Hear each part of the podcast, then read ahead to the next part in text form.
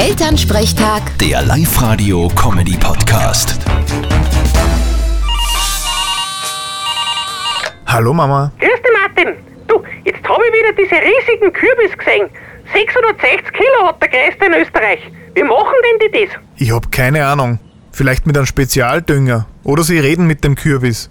Oder spielen ihm spezielle Musik vor. Naja, ich mein, wenn die neben einem Atomkraftwerk wachsen würden, darf mich das ja nicht wundern. Aber sowas haben wir ja nicht in Österreich. Was nicht ist, kann ja nur werden. Was? Scherz. Ich möchte auch mal so einen großen Kürbis haben und in die Zeitung kämen damit. Ja, und was soll ich jetzt tun? Ich kenn mich da nicht aus. Ja, weil du gesagt hast, dass die dem Kürbis vielleicht eine spezielle Musik vorgespielt haben. Was denn für eine Musik? Puh, das weiß ich nicht genau.